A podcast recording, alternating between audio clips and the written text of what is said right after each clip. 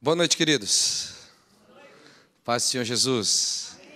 Que bom conhecer mais uma parte da minha família, família de Cristo, família da fé, família que nos faz sentir pertencentes de uma casa onde o Pai governa e certamente a gente sempre, em qualquer lugar onde vai, tem se sentido amado e abençoado. Como o pastor falou, eu tenho tido um privilégio de servir ao corpo de Cristo, servir os irmãos na mesa do Pai. Isso tem sido um privilégio para mim. E eu espero que a partir de hoje nós possamos desenvolver um bom relacionamento, uma boa amizade, em nome de Jesus. Amém? Amém. Ainda mais que eu descobri que o pastor dessa igreja é corintiano, aleluia. Então, né, eu estou assim, me sentindo avivado em casa, aleluia. Glória a Deus. Eu também estou com meu querido amigo, pastor Diogo. Ele tem uma igreja linda e maravilhosa ali na região de Denver. E como o meu coração, ele também tem um coração de servir o corpo de Cristo, de servir desinteressadamente. Na realidade, esse desinteresse ele tem que ser explicado, né? Ele não tem um interesse pessoal, no lucro pessoal, mas no interesse de ver igrejas saudáveis, igrejas maduras, igrejas comprometidas com os valores do reino. Eu vivo para isso, porque eu acredito demais quando a gente tem uma igreja local saudável, uma igreja local madura, uma igreja local comprometida com os valores do reino, as nações vão ser alcançadas. Amém? Então, pastor Diogo e toda a sua equipe, parabéns pelo trabalho que vocês desenvolvem e um privilégio estar com você aqui também. Ah, eu não trouxe livros meus, eu peço desculpa para vocês, esgotaram todas as minhas edições, eu estou fazendo assim novas edições agora e espero que o Senhor me conceda a oportunidade de vir aqui e oferecer esses materiais. Mas eu também tenho alegria enorme de anunciar alguns materiais de amigos meus, e agora ganhei mais um amigo editor e produtor, escritor, glória a Deus. Então depois eu vou querer ter os materiais para divulgar. Eu amo demais, eu quero que a literatura se espalhe para as nações, porque eu creio que sempre alguém, de uma forma diferente, pode anunciar a mesma ótica de uma mesma verdade. Então é importante que a gente tenha muitos escritores. Tem alguns materiais aqui que eu gostaria que você adquirisse. Quem quer desenvolver uma vida no Espírito, diga amém. amém. Então, esse é meu amigo Farley, ele escreve muito sobre isso, marcados pelo Espírito. Ele fala muito da importância do Espírito Santo para que a gente possa desenvolver uma vida cristã saudável. Quem ama a palavra de Deus aí? Amém. Oh, glória, né? Então, hum, o Farley também escreveu um livro extremamente interessante, porque nós vivemos numa sociedade muito líquida, onde a verdade está extremamente relativada. Então, mais do que nunca, nós precisamos nos firmar na verdade. Inclusive, eu vou falar bastante deste assunto hoje. E eu trouxe alguns materiais do Farne, inclusive esse livro aqui, Valentes pela Verdade. Quantos creem que todo cristão tem que, além de ser salvo, tem que chegar ao pleno conhecimento da verdade? Diga amém. Uma vez conversando com o irmão, disse assim: Não, o propósito de Deus é salvar todo mundo. Eu falei assim: É verdade, mas isso é uma verdade parcial. Como assim verdade parcial? É, se você ler o livro de Timóteo, a Bíblia fala que a vontade de Deus é que todos os homens sejam salvos e que venham ao pleno conhecimento da verdade. Então, não apenas a salvação, ou, se entendermos de outra forma, a maturidade faz parte do plano de salvação. Nesse livro, Luciano Subirá, ele escreve com muita propriedade a respeito da maturidade. E Luciano, para mim, é um presente que Deus deu ao corpo de Cristo, é um dos meus melhores amigos. Nós temos muita, muita intimidade no ministério, na família, no relacionamento. E há muitos anos atrás ele escreveu um livro que já passou aí de, de 100 mil cópias, que é o, a importância de nós falarmos em línguas. Este é um assunto que eu perguntei para o pastor, se de fato poderia anunciar para vocês, que todo cristão independente da denominação onde ele frequenta, do ministério onde ele frequenta, ele precisaria entender sobre isso. Eu ensino essa matéria no seminário já por muitos anos sobre os dons do Espírito e sobre o falar em línguas.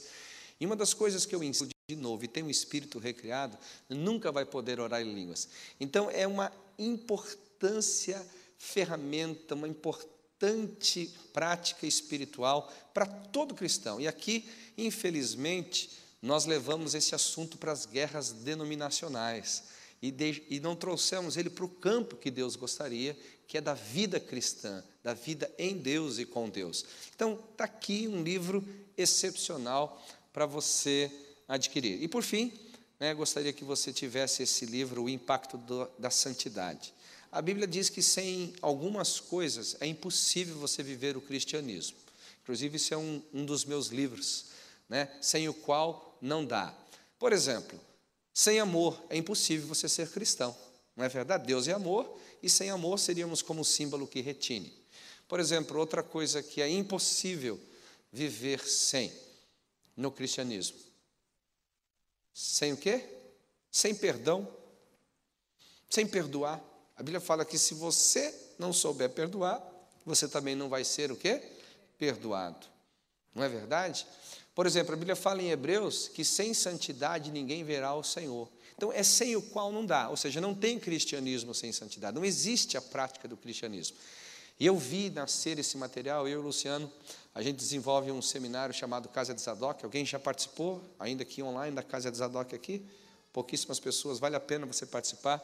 Onde nós trabalhamos por mais de 10 anos a santidade no ministério. A gente reúne líderes é, do Brasil inteiro, agora em outras nações, onde a gente senta com a liderança e mostra para eles a importância da santidade na prática, no exercício do ministério e, consequentemente, na vida da igreja. Então, aqui eu trouxe uns cinco exemplares. Por que, que eu trouxe? São materiais que dificilmente você vai encontrar numa livraria e são materiais muito bons para a sua vida e para o seu desempenho em Cristo, em nome de Jesus. Amém? O objetivo não é ganhar dinheiro, mas o objetivo é propagar a palavra de Deus e com os poucos recursos que sobram da venda desse material, ele praticamente é revertido para alguma área da obra do próprio Deus, a obra do Senhor. Amém? Então, eu gostaria que você olhasse para o lado e dissesse para o irmão assim: irmão, eu te amo. Não, mas eu gostaria que você falasse assim um pouquinho mais convincente, né? Diga para o irmão: eu te amo. Amém. Aí olha bem para ele assim, crente tem que ter, todo crente tem que ter um versículo, né? Na epístola de João está escrito assim que o amor não deve ser só de língua, só de palavras, não é verdade? Então olha para ele novamente e diga assim: Eu te amo. E como prova do meu amor, eu vou te dar um livro desse de presente, amém? oh, aleluia. Ah, pastor, eu não tenho dinheiro. Se você não tiver dinheiro, você, por favor, eu vou orar por você e a gente vai quebrar essa maldição da pobreza na sua vida, mas você não vai sair daqui sem o livro porque você não tem recursos para isso. Queremos que você tenha uma boa literatura na mão. Amém? Pastor, eu vou ter aqui a Bíblia, aqui eu tenho aqui, então eu vou fazer uso daqui. Então os irmãos me ajudem para que eu possa terminar rapidamente. Romanos capítulo 12, por favor, a partir do versículo 1 e o versículo 2. Eu quero, a partir desse texto, trazer aqui algumas verdades espirituais que vão nos ajudar a esse momento especial que vocês estão vivendo. Porque aniversário é tudo de bom, principalmente por duas coisas. Todas as vezes que a gente celebra o aniversário, a gente lembra de tudo que já se viveu. É recordar as boas memórias, recordar o Ebenezer. Até aqui o Senhor nos ajudou. Então é muito importante a gratidão fazer parte deste momento. No entanto, a vida não para por aqui, são apenas dois anos. Então nós temos aí, se Jesus não voltar, mais 10, mais 20, mais 30, mais 50, mais 100 anos, e eu espero que as paredes, os fundamentos deste ministério sejam tão bem alicerçados, tão bem desenvolvidos, que se Jesus não voltar nos próximos 100 anos, este ministério que hoje está sendo, né, tendo o privilégio de completar dois anos, continue frutificando para o reino dos céus, alcançando pessoas em nome de Jesus. Então, nesse sentido, o aniversário nos faz olhar para frente, nos faz olhar o que está proposto para nós. Gratidão e visão. É um pouquinho que eu vou falar hoje a respeito disso. Romanos, capítulo 12. Né? Portanto, irmãos, rogo-vos pelas misericórdias de Deus que se ofereçam em sacrifício vivo, santo e agradável a Deus, que é o vosso culto racional. Eu estou falando de decor, está escrito de outra forma lá, né? Não se amoldem ao padrão deste mundo, mas transforma-se pela renovação da sua mente para que sejam capazes de experimentar e comprovar a boa, agradável e perfeita vontade de Deus. Deixa aberto, por favor, esse texto. Eu quero começar de trás para frente esse texto. Esse texto fala sobre uma vontade, que ela é boa, que ela é agradável e que ela é perfeita. Nós podemos resumir tudo isso daí numa palavra chamada graça. Graça sempre fez parte de Deus. E graça não se resume só à graça salvadora. Nós vamos falar bastante sobre ela hoje. Graça é tudo aquilo que a gente pode desfrutar de Deus.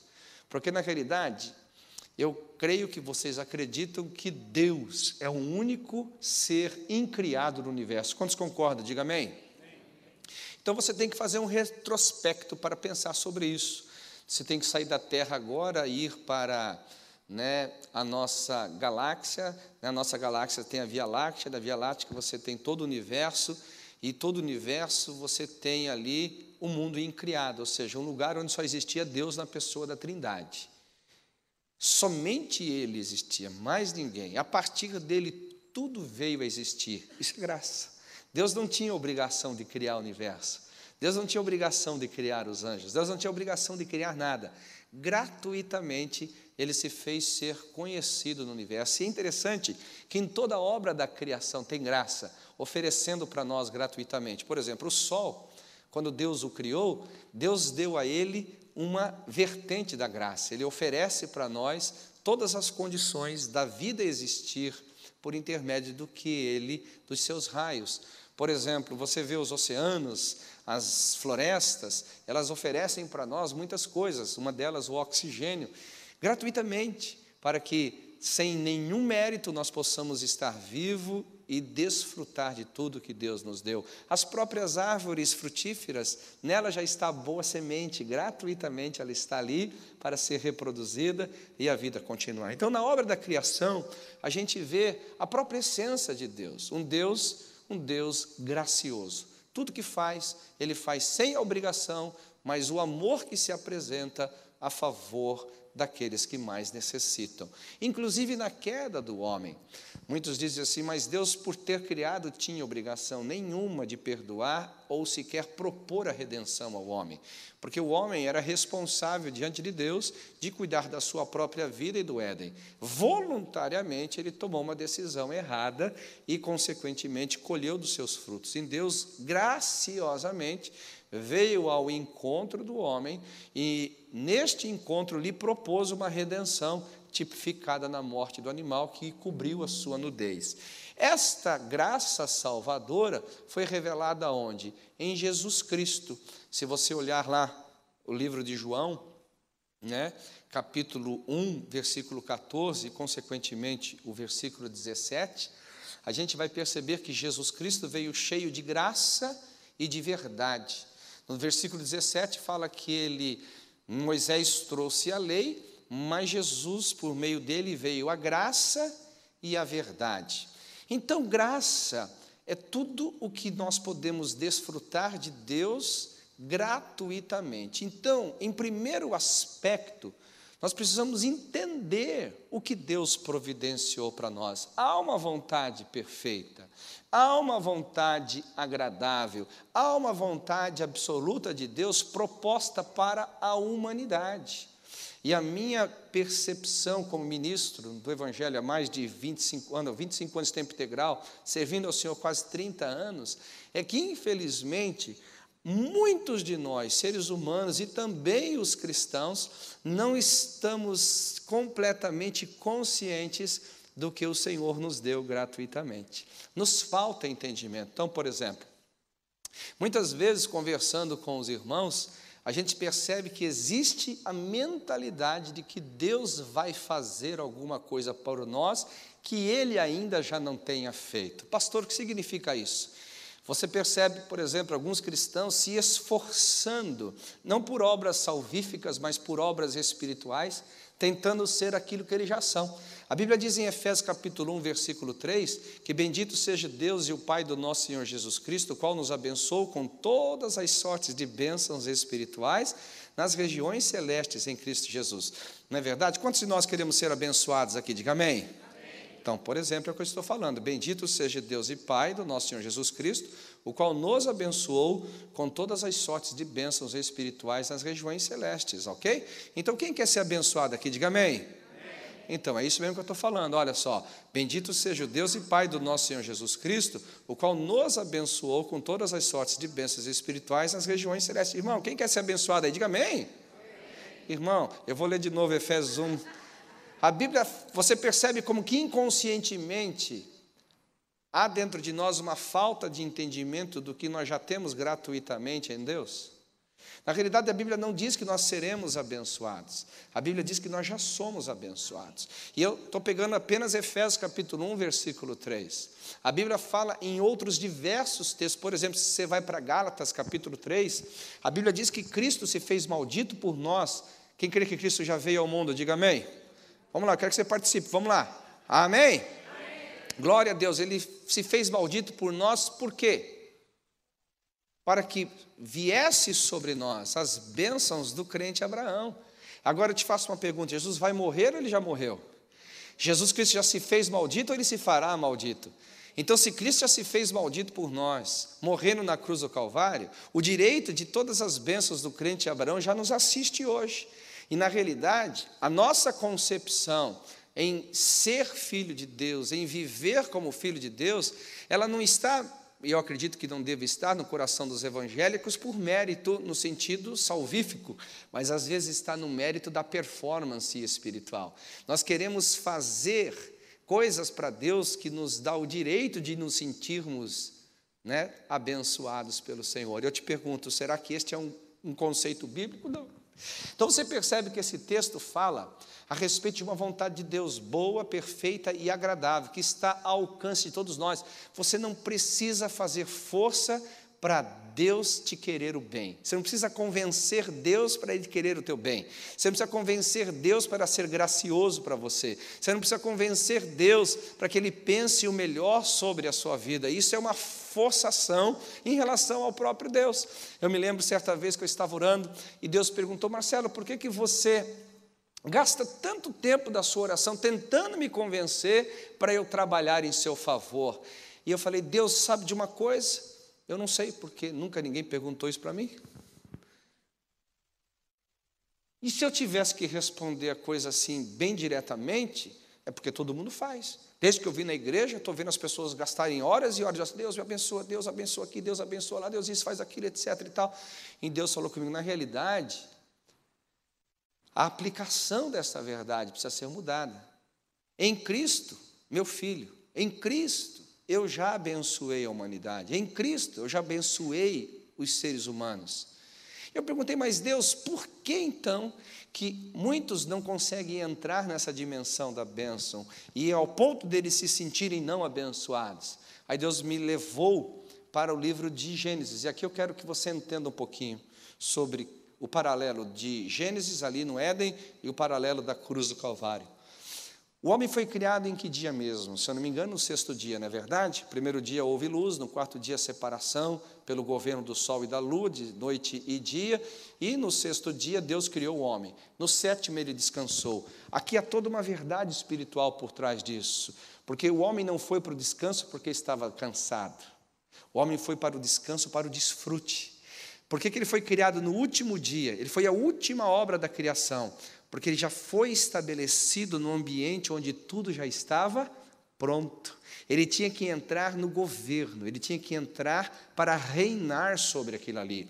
Quando então criado o homem, Deus dá para ele o governo. Olha, você vai cuidar do Éden, você vai lavrar o Éden, deu para ele missão. E a partir do Éden você vai se multiplicar e vai encher toda a terra. Então o que, que o homem tinha que fazer para desfrutar? Absolutamente nada. Ele só tinha que desfrutar tudo aquilo que Deus havia dado para ele gratuitamente. Isso é graça, uma manifestação da graça. O homem entrou no Éden pelo esforço? Não. O homem se tornou merecedor do Éden por esforço? Não. Ele se tornou merecedor da visitação de Deus todos os dias na viração da tarde por esforço? Não. Deus deu isso gratuitamente. Olhando para Jesus Cristo, Dentre as sete palavras que Jesus Cristo falou na cruz do Calvário, uma delas é: está consumado. Repita comigo: está consumado. Aleluia. Quem é cristão aqui? Diga amém. amém. Ser cristão é entrar no que Cristo fez. Ser cristão é viver o que Cristo fez. Ser cristão é desfrutar de tudo que Cristo é.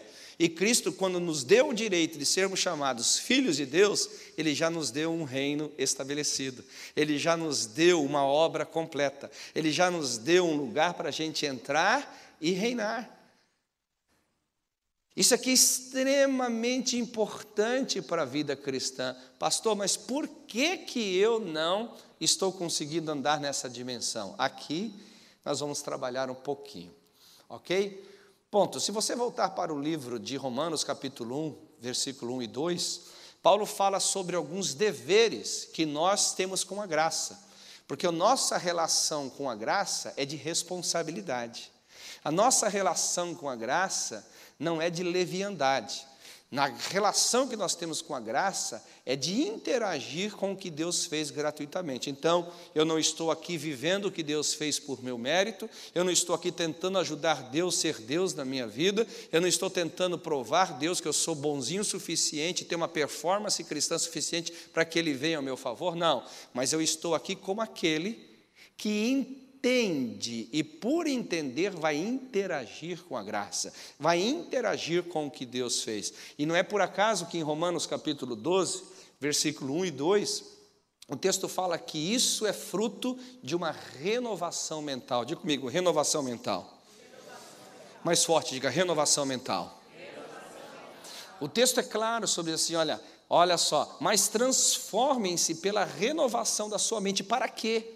A condição da vontade de Deus que é perfeita, a condição de desfrutar da vontade de Deus que é boa e agradável, passa pelo processo da renovação mental, passa pelo processo do entendimento. E aqui que muitos cristãos não se sentem abençoados e correm atrás da bênção, não se sentem protegidos e correm atrás da proteção, não se sentem tão pertencentes ao Pai e correm atrás de alguma proteção meramente humana. O problema, querido, não está com a graça, o problema está com a falta de entendimento dela. O problema não está com o que Deus já fez, está com a pessoa que está se relacionando com o que Deus já fez.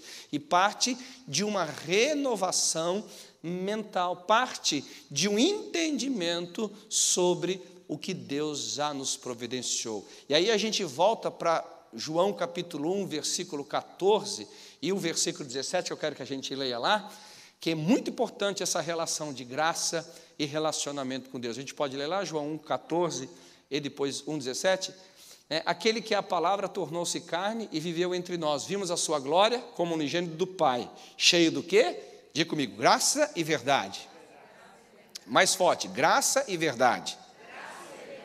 Então, graça, sim, eu dei um exemplo muito simples, né? porque eu não vou pregar propriamente sobre ela. E a graça, então, parte de tudo aquilo que nós, como seres humanos, podemos desfrutar do que Deus propôs gratuitamente, não há justiça em nós mesmos.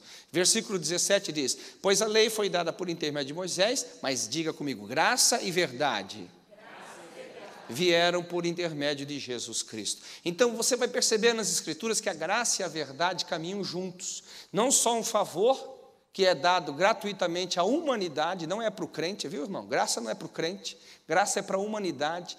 Todo ser humano pode desfrutar da graça de Deus, todo ser humano pode viver a graça de Deus, só que para ele desfrutar, ele precisa da verdade. Só que para ele entrar nesse ambiente da graça, ele precisa da verdade. E é aqui que entra a grande dificuldade da humanidade. Por quê?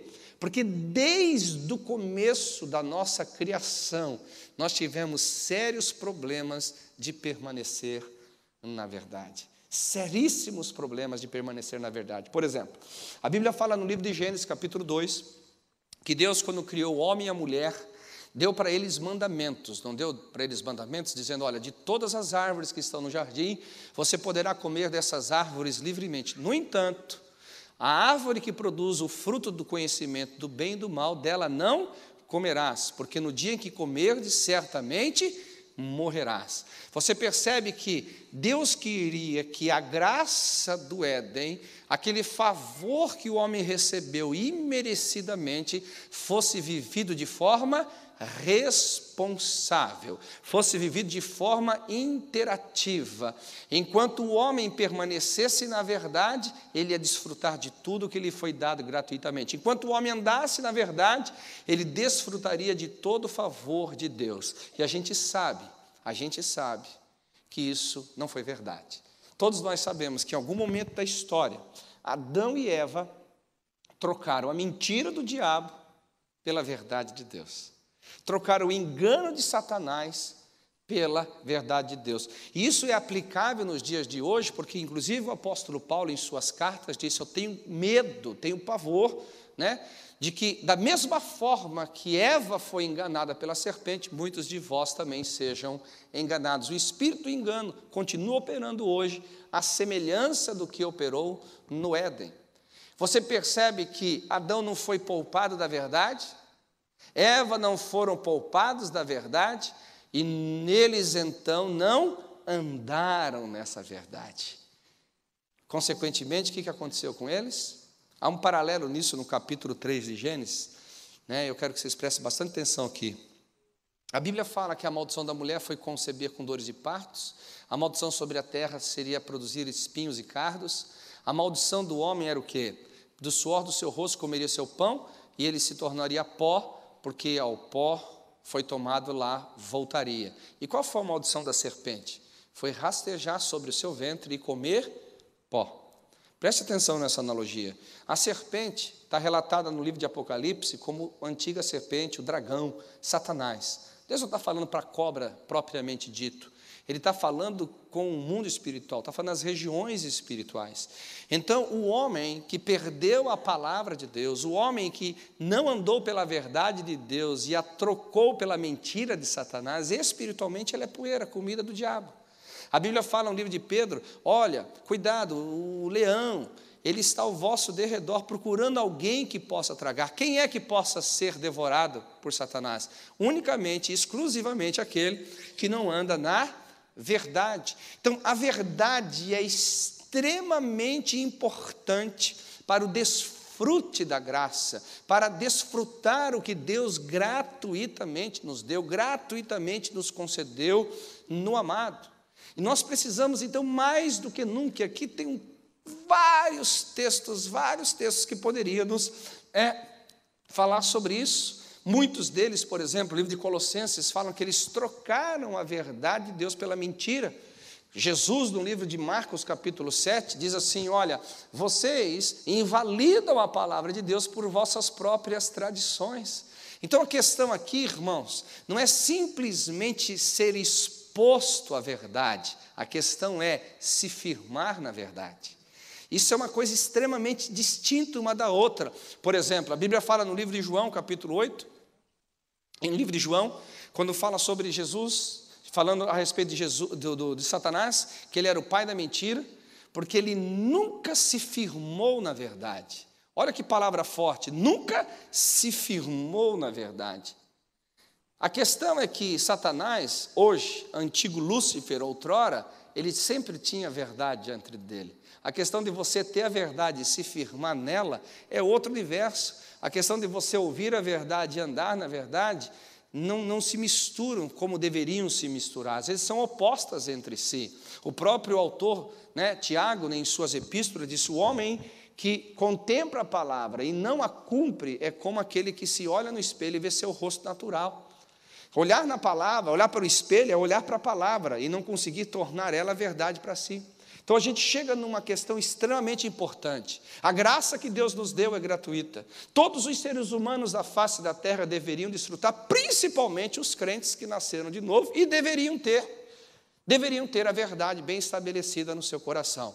Mas eu pergunto, eles estão vivendo a graça pela verdade? Ou estão perdendo a graça pela mentira. Eles estão vivendo a graça gratuita, beneficiadora de todos os aspectos da nossa vida, ou pela mentira, pelo engano, estão perdendo tudo que Deus providenciou para eles. É uma pergunta que fica no ar, e eu quero tentar explicar para vocês aqui. Então, pense nisso.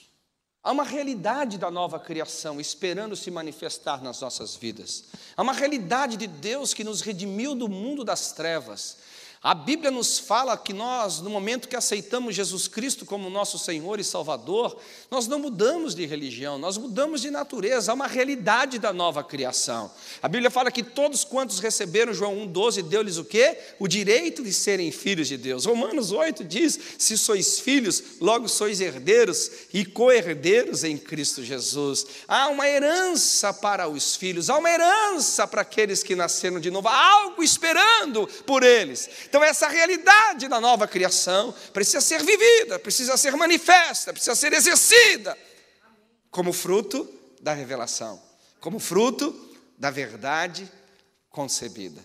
Enquanto essa verdade não vem ao coração, enquanto essa verdade não entra no coração do homem, ele não entra neste ambiente da graça de Deus. Deixa eu tentar explicar como que a verdade vem a nós. Primeiramente, é uma exposição. O livro de Romanos fala uma coisa interessante: aqueles homens que deteram a verdade pela injustiça. Então, olha a importância que nós, como líderes, temos de falar a verdade. Porque aqueles reteram a verdade pela injustiça. E por isso eles se tornaram reprovados diante de Deus. Por eles terem reprovado, negligenciado a verdade de Deus, Deus também os lançou a um sentimento reprovável para cometer toda sorte de impurezas. Tudo porque não se relacionaram bem com a verdade. Então a exposição da verdade é extremamente importante. Eu, como pregador, a minha função, a minha função é ser um expositor da verdade. Da verdade líquida, não. Da verdade humana, não. O apóstolo Paulo fala que a pregação dele não consistia em palavras persuasivas de sabedoria humana, mas sim palavras do Espírito, pelo Espírito, para que a vossa fé, a fé da igreja, não estivesse firmada na sabedoria do homem, sim no poder de Deus. Paulo vivia num contexto grego, onde era extremamente regado pela filosofia, pela mentalidade humanista da época. Mas ele disse: não, a minha verdade não é líquida, a minha verdade é absoluta, a minha verdade não é relativa, a minha verdade é absoluta, porque ela parte do fundamento estabelecido por Deus. Então, o primeiro aspecto é a exposição da verdade. E ai de nós como igreja, ai de nós como povo de Deus, se não formos guardiões da palavra. Certa vez uma, uma pessoa discutiu comigo no seminário, fui professor de seminário muitos anos, ele disse assim, mas Jamal, a igreja está aqui para cumprir a palavra. assim, é verdade, mas isso é uma verdade parcial. Eu falei assim, por quê? Porque antes de cumprir, o grande papel da igreja é guardar. Jesus fala sobre guardar mandamentos. O que é guardar os mandamentos? É que em nosso meio, nós, como coluna e baluarte da verdade, não podemos permitir a verdade ser líquida, não podemos permitir a verdade ser relativa. Antes de sequer de cumpri-la, nós temos que tê-la e preservá-la em sua integridade. Então, no momento que a igreja local, um ministro do evangelho, começa a ser líquido, começa a ser relativo, começa a andar não mais nos absolutos de Deus, não expondo essa verdade à sua congregação, àqueles que estão debaixo da sua influência, ao invés de fazer um favor à graça, ele faz um desfavor. Ao invés de servir as pessoas, ele faz um desserviço para o propósito de Deus. E nós, na geração que vivemos, temos que estar muito atentos. Talvez os próximos anos que virão são muito importantes para trabalharmos dentro desse conceito, dentro desse valor aqui. Agora, a exposição da verdade, ainda que importante, é insuficiente. Por quê? Porque, queridos, a verdade pela verdade, desculpa a redundância, ela é verdadeira e ponto final. Mas isso não significa que ela já entrou em operação nos seus ouvintes. Eu volto falando sobre Adão. A verdade de Deus operou em Adão? Não. Ele se firmou na verdade de Deus? Não. E viu Eva que a árvore era boa, o fruto da árvore era boa e desejável para dar entendimento. Por causa do seu desejo, insuflado pelas palavras de Satanás, ela trocou a verdade de Deus pela mentira mesmo sendo exposta à verdade, porque ela ouviu da boca do próprio Deus. Então a culpa não estava do pregador, porque eu acho que Deus não é um pregador ruim. Não do expositor, porque Deus não é um expositor ruim. Ela ouviu da boca do próprio Deus a respeito da vontade de Deus, então não teria como não ter um entendimento. Tanto que é que o primeiro argumento de Deus, o arguir de Deus sobre Adão e Eva foi: por acaso o motivo de vocês estarem escondidos é porque comeram do fruto que eu disse eles haviam sido expostos à verdade, que eu disse para não comer. A exposição é importante, mas isso não determina não determina que de fato você vai estabelecer-se nela. Porque existe um segundo estágio da verdade. Repita comigo: apropriação. Alguém pode falar mais forte? O que é apropriação? Você quer, por exemplo, quantos creem que a palavra de Deus é verdade? Diga amém. amém. Ok, mesmo o contrário, ela continuaria sendo verdade. A palavra de Deus é a verdade, ponto final. Agora, não é só porque é palavra de Deus e é verdadeira que vai entrar em operação na sua vida. Porque a verdade de Deus, para entrar em operação na sua vida, precisa ser apropriada como verdade para você mesmo. A verdade de João 8,32 não é só porque ela é verdadeira, é porque ela é apropriada como verdade. Por exemplo, a verdade de Deus não foi apropriada por Adão e Eva. Mesmo sendo verdadeira, não operou o fruto que Deus havia determinado. E outras centenas de textos na Bíblia falam sobre isso. O que eu percebo, muitas pessoas, elas às vezes erguem a Bíblia, Deus, porque está escrito na sua palavra. Eu falo, é verdade, eu vero por minha palavra para cumprir. Aí a gente recebe a resposta do céu, bem, eu sei que está escrito e eu sei o que está escrito é a verdade. A minha pergunta é, isso é verdade para você? Ou só é mais algumas linhas num livro qualquer?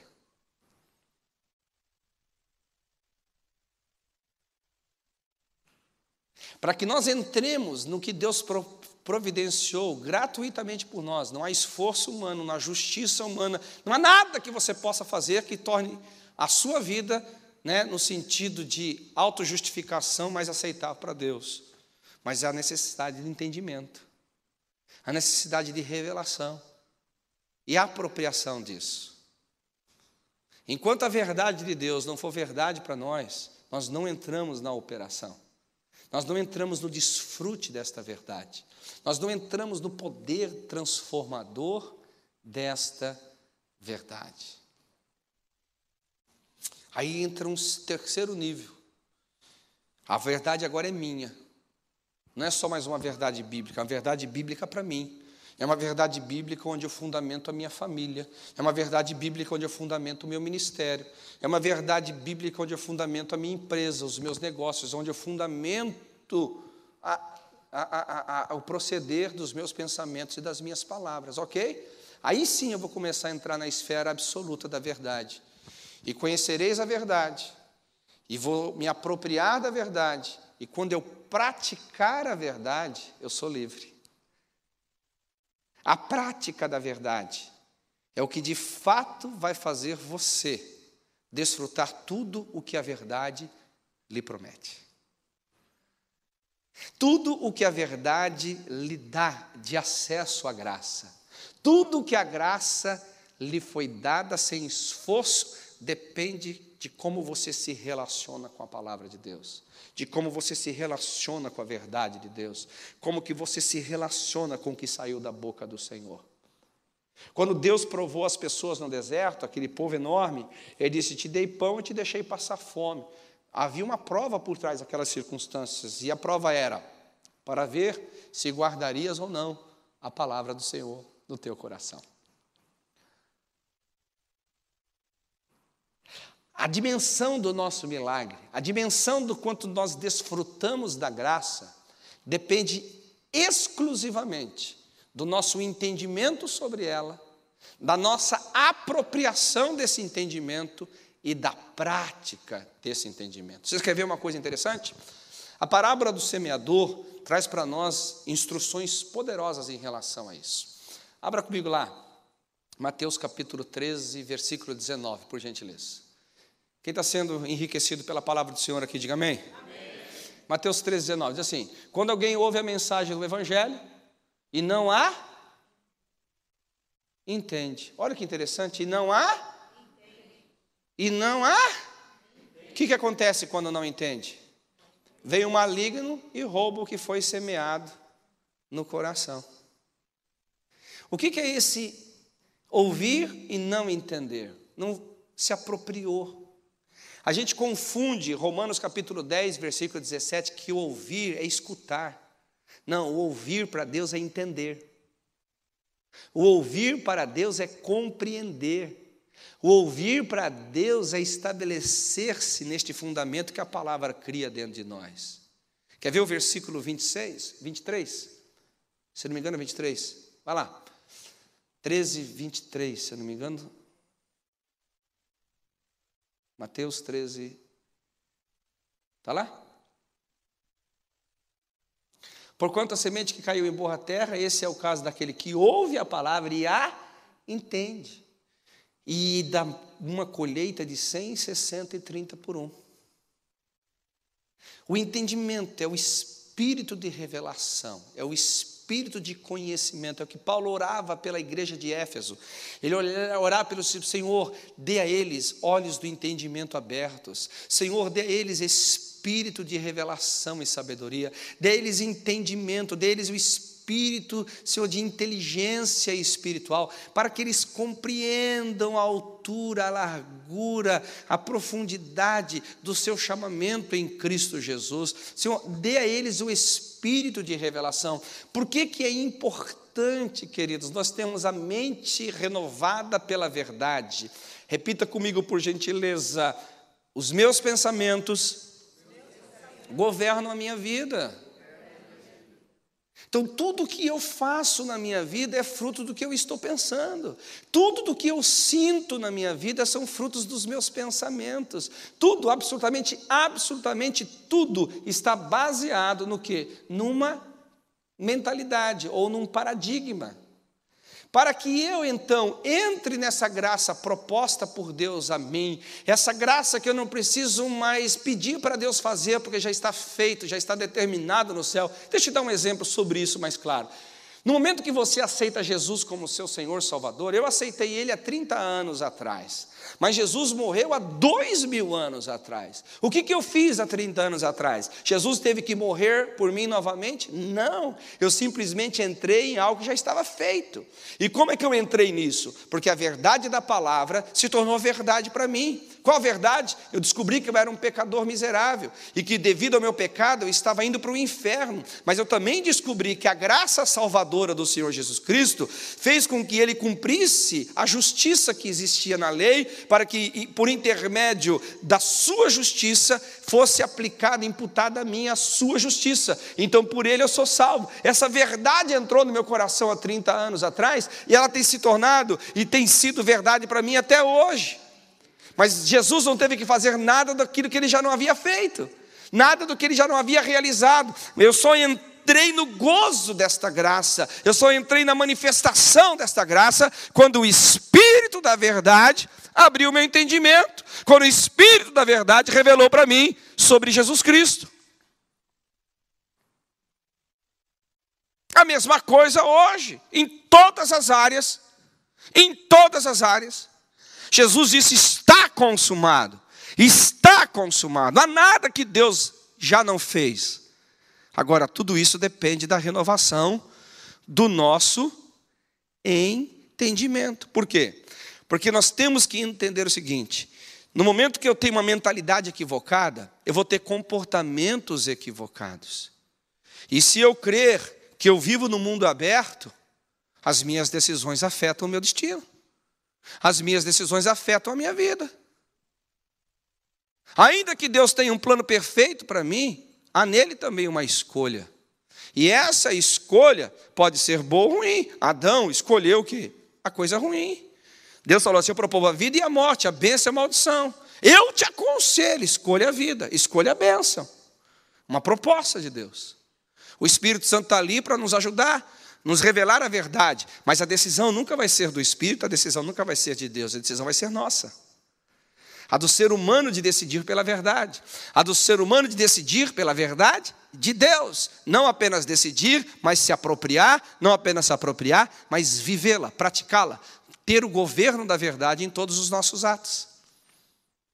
Ter o governo da verdade em todos os nossos falar, nosso pensar, nosso agir. E você vai perceber que a Bíblia ela está repleta de exemplos onde a verdade foi dita, a verdade foi exposta, mas não foi apropriada, consequentemente, as pessoas não andaram nela e perderam o favor de Deus. Constantemente. Então nós temos que parar para pensar sobre isso. Espera um pouquinho. O quanto a verdade de fato é verdade para mim? O quanto essa verdade eu estou me apropriando dela? E o quanto nesta apropriação eu estou vivendo pela verdade? Olha que interessante, você lê o livro de Gálatas, a Bíblia fala sobre Pedro. Paulo teve que advertir Pedro, por quê?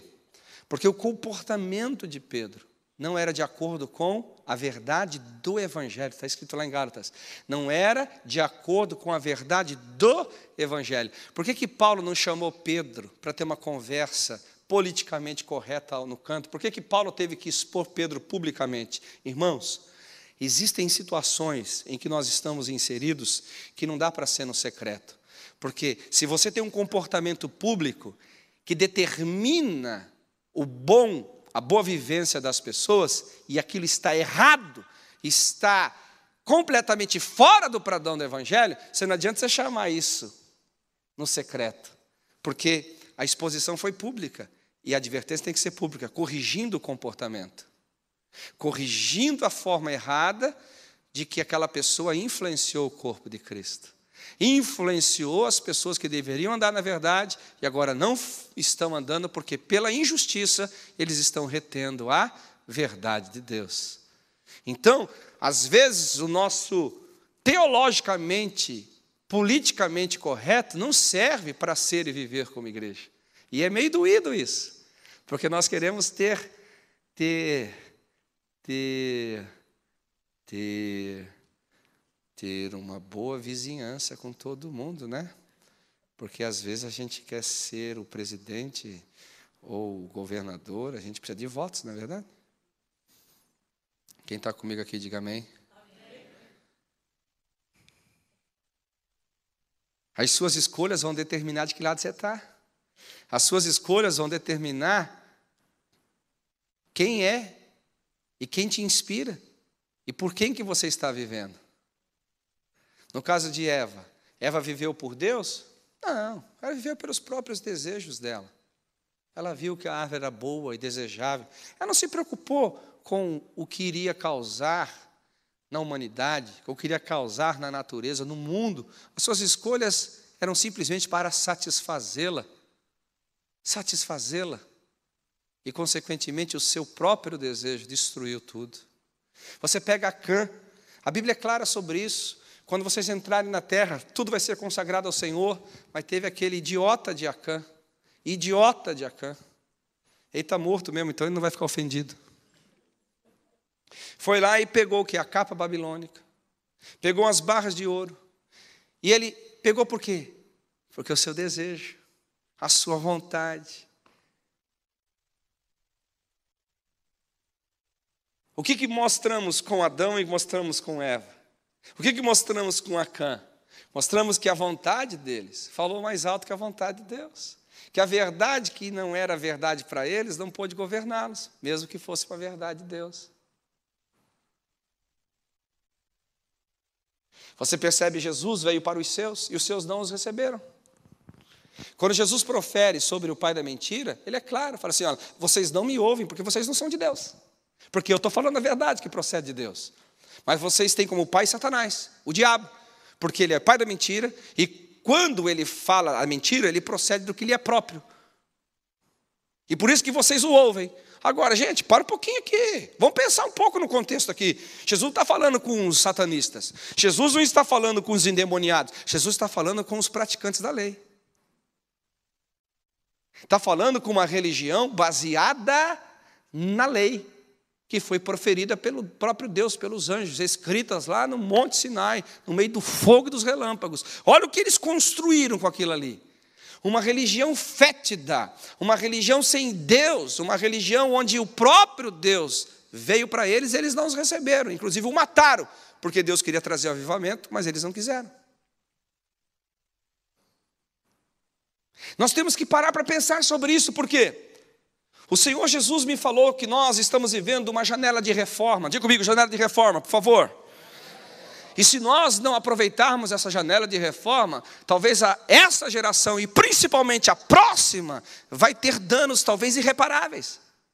Deus nos chamou para sermos valentes pela verdade. Deus nos chamou para nós andarmos da verdade. Deus nos chamou como igreja de Cristo para preservarmos a verdade. Nós não poderemos ser um salmo insípido, que os homens vão pisar sobre ele. Quem está comigo aqui, diga amém. Então, eu preciso da verdade governando a minha mente, para que esse governo governe as minhas ações, que vão afetar positivamente. Você quer ver uma coisa interessante? Lucas 24, Atos capítulo 1. A Bíblia fala de uma coisa extremamente interessante. A Bíblia fala de dois discípulos que tinham desviado. Na realidade, é até uma injustiça dizer que eram só os dois, porque todos desviaram. Todos desviaram. Mas aqueles dois estão em destaque indo para Emaús. E o próprio Senhor Jesus aparece para falar com eles. Irmãos, já imagina? O próprio Jesus falando de Jesus para que você ande nos caminhos de Jesus. Que coisa boa, né? Que delícia, né? Duas ocasiões ocorre isso na Bíblia. Com Paulo, o próprio Jesus falou para Paulo receber Jesus como Salvador e parar de brigar contra a obra de Jesus. e ali no caminho de Emaús. Agora, interessante, preste atenção que vocês vão ouvir. A Bíblia fala em Lucas 24 que mesmo o coração deles queimando, eles não haviam se rendido. Por quê? Porque o desejo deles, a missão secreta deles era maior do que a vontade de Deus. E qual era a missão secreta dele? Pensávamos que ele restauraria o reino a Israel. Pensávamos que esse era o tempo que ele devolveria. Na realidade, mostra muito bem que o interesse deles em servir a Jesus não era servir a Jesus, mas servir a eles mesmos. O interesse deles de estarem com Jesus não era o reino de Deus, mas era o restabelecimento do seu próprio reino terreno.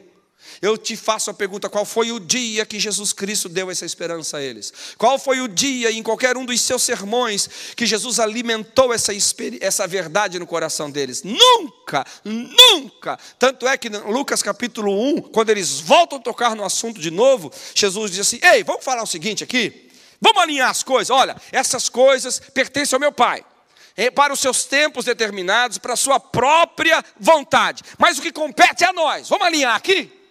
Vamos parar com essa conversa? Vamos parar com essa conversa? Vamos alinhar aqui. Você percebe o que, que fez aqueles homens desviarem? Porque eles não estavam com Jesus por causa de Jesus. Não estavam com Jesus por causa da verdade de Jesus. Não estavam com Jesus por causa do reino de Jesus. Eles eram consumidores da religião. Eles eram consumidores do que Jesus estava oferecendo, não empreendedores do reino.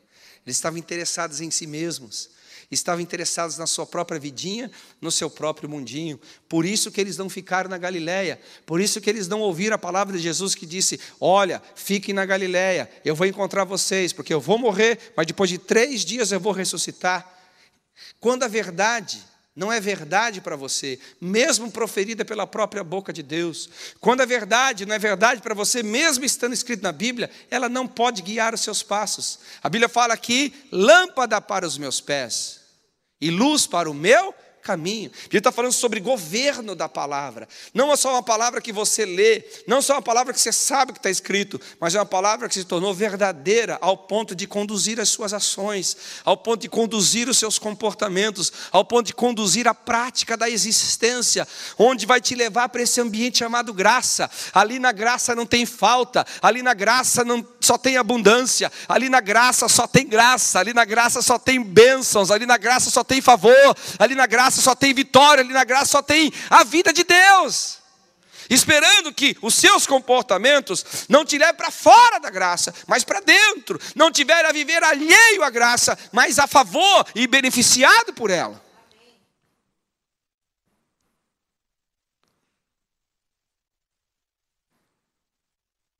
E agora quero começar a terminar e falar para vocês mais dois assuntos aqui.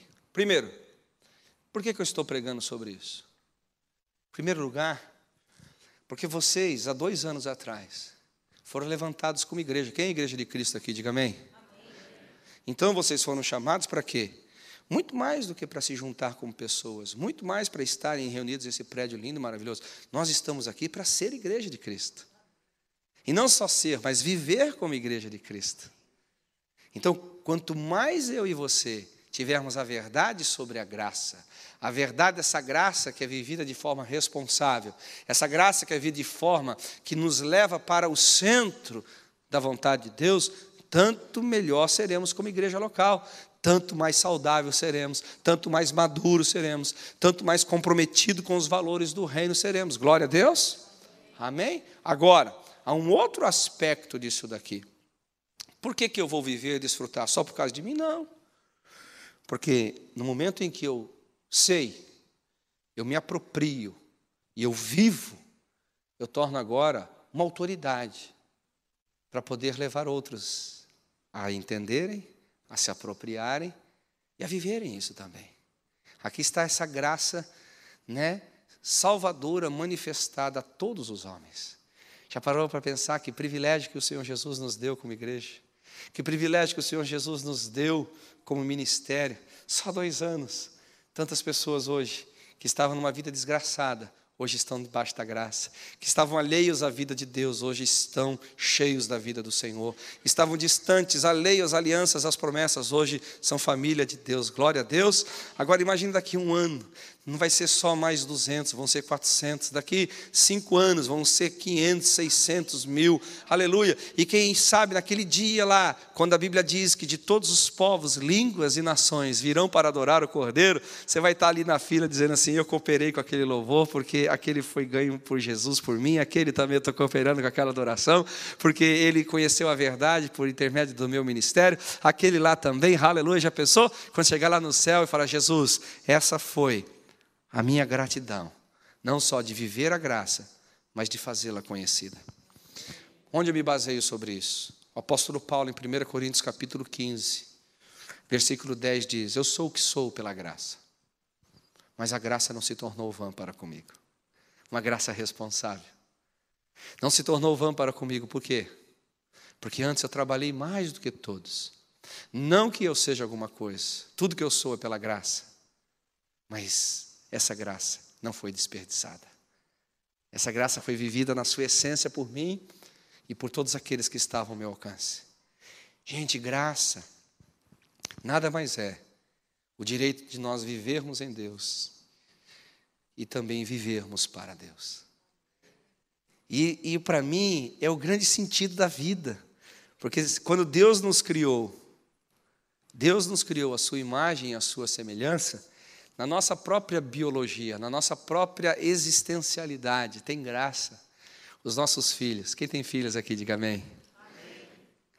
Pensa nos meninos graciados de terem os pais que têm.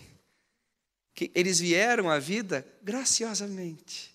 Eles não pagaram nada por isso. Eles não escolheram a família que iriam nascer.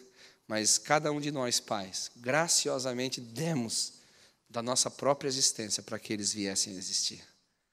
Assim é o cristianismo. Uma graça vivida, mas uma graça compartilhada. Uma graça vivida responsavelmente e um compartilhamento assumido por responsabilidade. Então, nós, como igreja, precisamos parar para pensar sobre isso.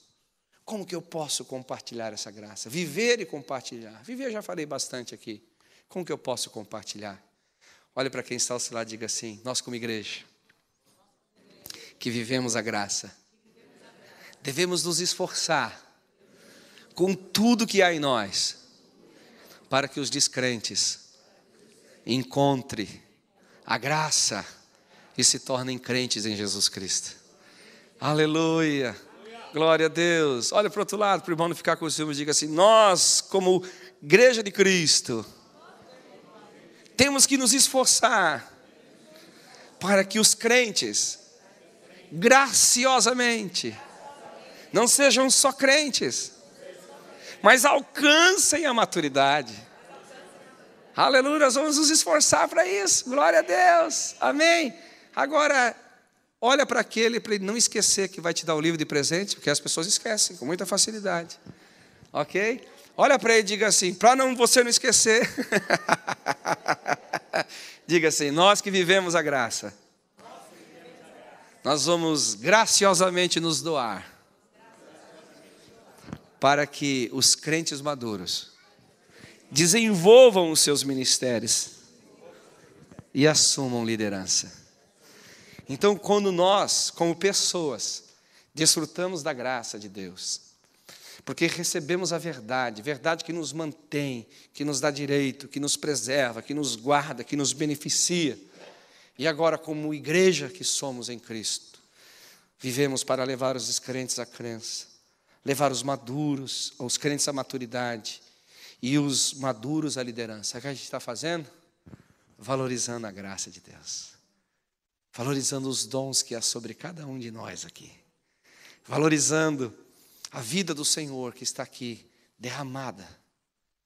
Então, os próximos anos nos esperam. Os próximos anos estão batendo a nossa porta, dizendo: Ei, há muita graça para ser derramada aqui. Ei, há muita graça para ser manifestada aqui. Ei, há muita graça para ser conhecida aqui. Há uma vontade de Deus. Há uma vontade de Deus que é boa, que é perfeita e que é agradável, que é conhecida por cada um de nós e que vai ser conhecida por outros a quem nós vamos levar essa verdade. Queridos, eu estou muito feliz em poder compartilhar essa verdade com vocês, porque eu tenho no meu coração, no meu coração, de que Deus os estabeleceu para coisas grandes, que Deus os estabeleceu para realizações formidáveis, que Deus os estabeleceu para um tempo de restauração de corações, para um tempo de restauração de famílias, um tempo de restauração de pessoas, sonhos.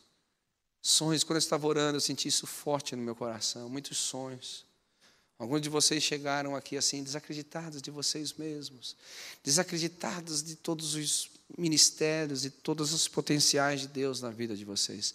Mas há uma graça, há um favor de Deus aqui, reconstruindo esses sonhos, reconstruindo esse chamado, reconstruindo essa paixão pelo Senhor, reconstruindo essa vida em Deus, para Deus, para o benefício da sociedade. Mas se lembre disso, depende inteiramente da graça e depende inteiramente de como você interage, de como você entende, vive, aplica e leva essa graça por onde quer que você for. Eu gostaria de fazer uma oração por você essa noite. Uma oração em dois sentidos aqui. A primeira é: eu precisaria tanto ter esse espírito de revelação, esse espírito de entendimento sobre a graça do Senhor. Eu quero me ver nele, eu quero me entender nele, eu quero saber a realidade dessa nova criação. Que está um assunto importantíssimo, pastor. Importantíssimo para a gente trazer para a igreja.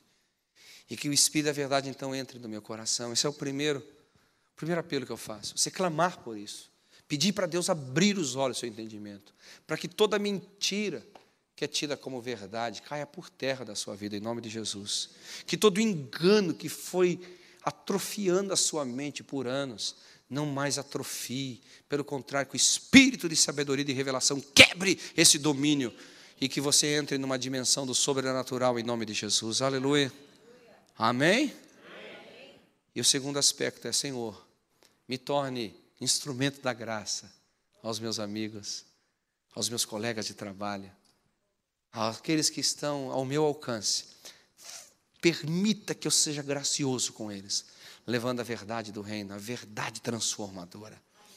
Em nome de Jesus, amém?